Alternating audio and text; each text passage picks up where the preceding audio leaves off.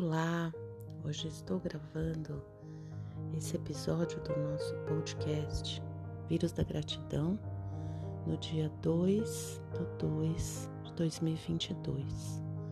Um dia muito importante, carregado de possibilidades de transformação, de mudanças e de conexão com o essencial. E é por isso que eu resolvi trazer um tema que, por incrível que pareça, ainda não trouxe assim dessa maneira mais direta, que é a vida. E não tem nada que se conecte mais com a gratidão do que a vida. A percepção do quanto a nossa vida e a das pessoas que a gente ama importa. É incrível isso, porque a gente vive o cotidiano pensar, sem se conectar com essa máxima verdade. E às vezes precisa acontecer uma coisa muito grave ou muito triste para que a gente se dê conta do que é realmente essencial e para que a gente sinta gratidão pela vida. O meu tema hoje ele é inspirado numa história bem triste que eu não vou contar, mas que aconteceu e eu faço parte de alguma forma dessa história porque é com uma pessoa muito próxima de mim, mas ao mesmo tempo que ela é muito triste, ela traz essa consciência essencial do quanto a vida é sagrada e do quanto é importante a gente viver com gratidão pela vida.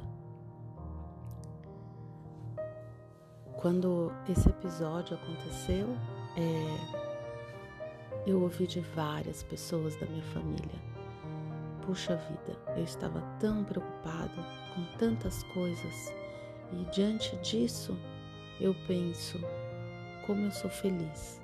Eu agradeço por tudo que a minha vida é. De repente, aquelas coisas que estavam me deixando preocupada, ansioso, triste, bravo, nervoso, aquilo tudo se dissipou, sumiu, como se tivesse um véu. E aí, diante de uma tragédia, diante de uma coisa muito grave, aquele véu ele vai embora e a gente passa a enxergar o que realmente importa. E aí sim a gente se sente muito grato pela vida nossa e das pessoas que a gente ama. Mas a minha pergunta é: será que só precisa ser assim? Será que a gente não pode criar hábitos, ampliar nossa consciência, mudar paradigmas, para que a gente possa viver com a gratidão viva no nosso coração a cada momento, para que a gente possa entender e sentir que a vida é um milagre, que estarmos todos aqui nesse momento é um milagre.